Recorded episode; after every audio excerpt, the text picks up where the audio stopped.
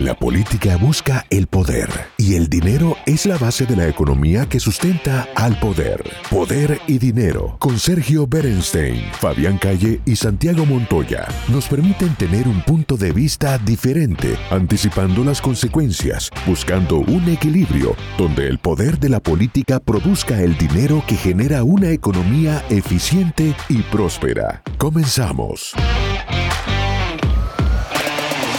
Bienvenidos a este nuevo bloque de Poder y Dinero. Contamos hoy con uno de nuestros columnistas sobre temas internacionales, pero especialmente sobre un tema que siempre nos genera gran interés en el estado de la Florida, en la región y en Estados Unidos, especialmente a la comunidad latina, que es el tema de Cuba y podríamos llamar su colonia venezolana. Bienvenido, Pedro. Muchas gracias. ¿Cómo. Muchas gracias.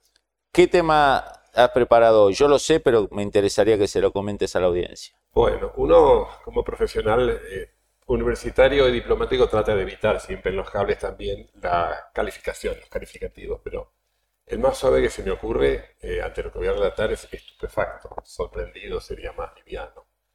Eh, la reacción de el embajador argentino en Venezuela, creo que fue la semana pasada, cuando recibió un grupo de legisladores eh, venezolanos que iban a cuestionarle que, que el avión famoso del 747 iraní venezolano estuviera eh, secuestrado y, bueno, hablar mal del presidente y que el embajador permitiera eso y que poco después, creo que fue al día siguiente, dijera que la justicia argentina, el embajador argentino representante de la justicia argentina en Venezuela, dijera que el avión fue secuestrado por la justicia. Eh, esto no es así, no sé si se podrá ver, lo había preparado en cámara, hay una ley de la nación, la ley 24.034 del año 91, que aprobó un tratado con Estados Unidos de asistencia penal de fines del 90, en la época de Menem. Es en virtud de ese tratado de asistencia penal que la fiscal argentina pide la incautación del avión por una serie de sospechas y es lo que le pide al juez Villena, creo que es. La justicia, vuelvo a subrayar, en un país independiente, puede ordenar la incautación del avión, pero que tanto el presidente de Venezuela como el presidente de Nicaragua y también el propio embajador deben entender frases que no voy a repetir, digamos, dirigidas al presidente argentino, pero además que eh, es un PLL, etcétera, pero que además se está secuestrando al avión. No se está haciendo ningún secuestro del avión. Estados Unidos tiene motivos, con base a este tratado, para sospechar que el avión que antes era iraní se utilizaba para eh, actividades terroristas y que el avión se incaute, que además no se lo pueda abastecer de gasolina, etc. Eso es lo que todavía me tiene un poco, pasados los días, un poco como ex embajador también, sorprendido que, que eso se haya, que haya tenido lugar. Pedro, acá lo que, lo que llama la atención, o no quizás, es que en una semana eh, el régimen nicaragüense, Ortega, el régimen de, de Maduro, eh, todo como un, como un concierto de altos niveles de histeria, de insultos, mucha, como mucha ansiedad que el tema avión sea resuelto favorablemente. ¿Cuál es tu hipótesis de por qué tanta energía concentrada en estos días eh, atacando, digamos, el tema de la decisión judicial argentina, que está hecha correctamente a partir de las leyes nacionales, de un tratado bilateral con Estados Unidos firmado en los 90, que ningún gobierno posterior lo, suspendió, ni el actual gobierno lo canceló.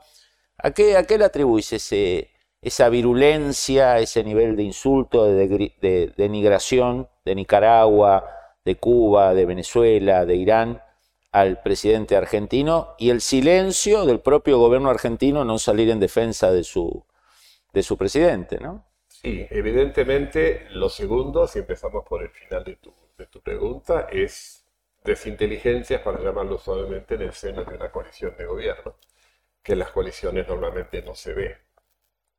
Pero yendo a la, a la cuestión de fondo, no tengo experiencia profesional, nunca he tenido en, en temas de inteligencia, en organismos de inteligencia, pero me animaría a decir, esto es una hipótesis, que algo se oculta más de lo que hasta ahora ha aparecido en la superficie, quizás la parte más grande del iceberg, delante de eh, o detrás del de, el tema del avión. Es decir, no es casualidad.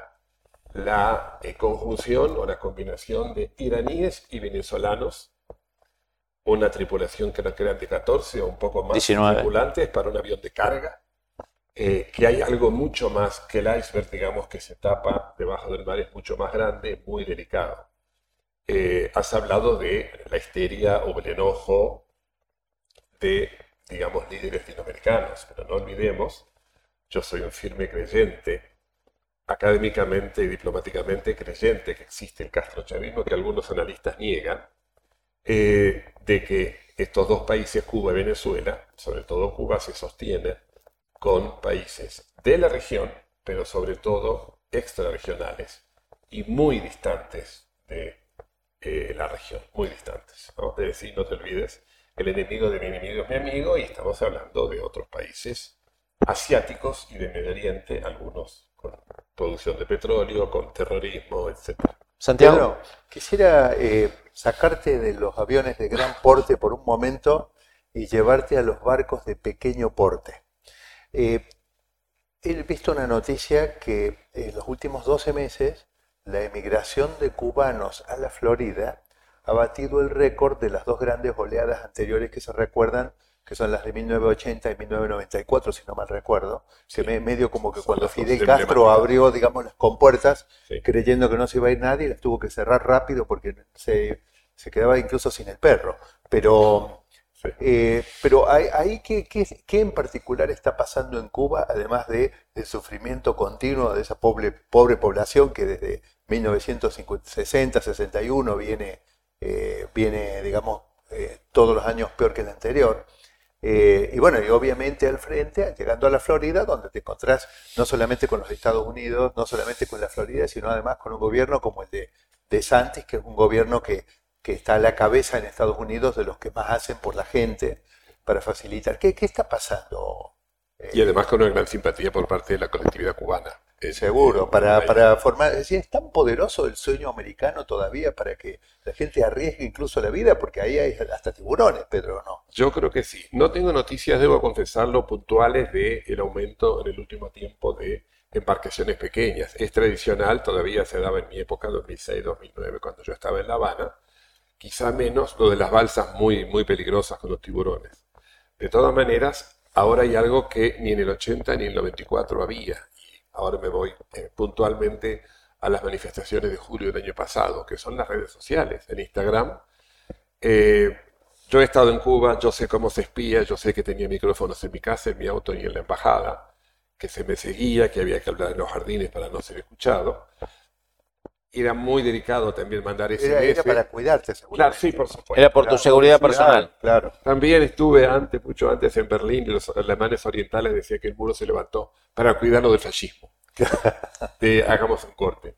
Pero... Vos, sabés que hay quienes hablan, por ejemplo, en Argentina ahora, eh, toda la fiesta esta de, de, regalar la, energía en particular, además de todo el resto que también se regalaba, parece que ya el fondo del tarro apareció y ya no hay cómo regalar. Y lo que dicen que esto, en lugar de ser un aumento de tarifas, es una redistribución de...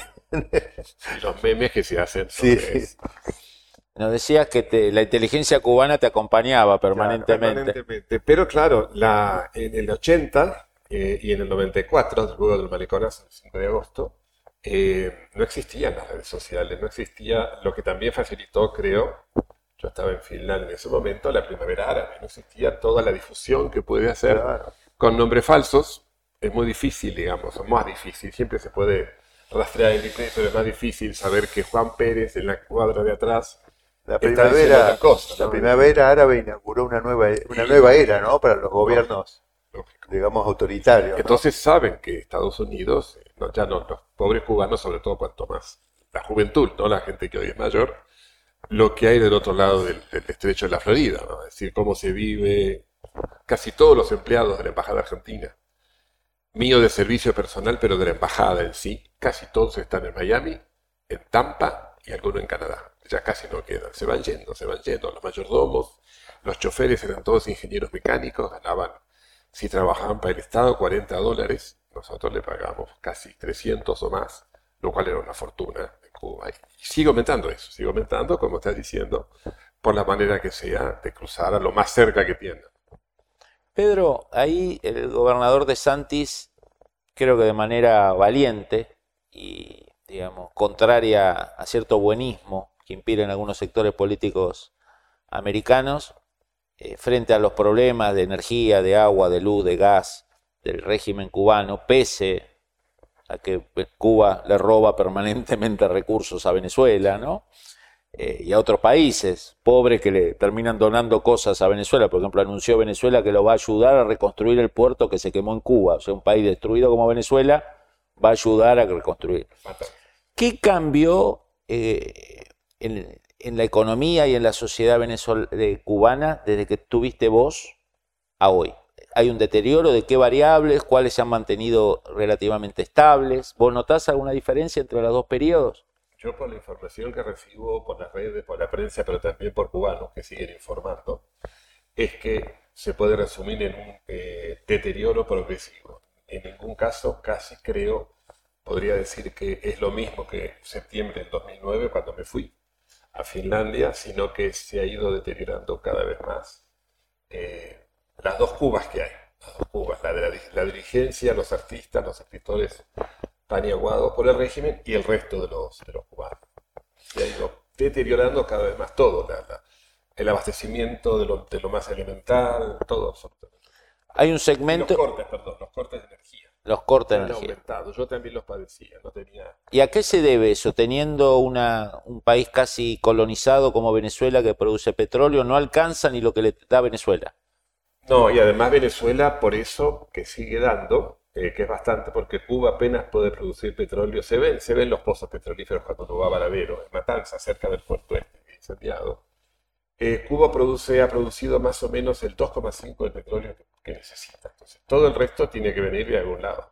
El análisis sobre el poder y dinero concluye por hoy. Seguimos con los cálculos y proyecciones para ofrecerles nuevas herramientas que les ayuden a tomar mejores decisiones. Hasta el próximo programa.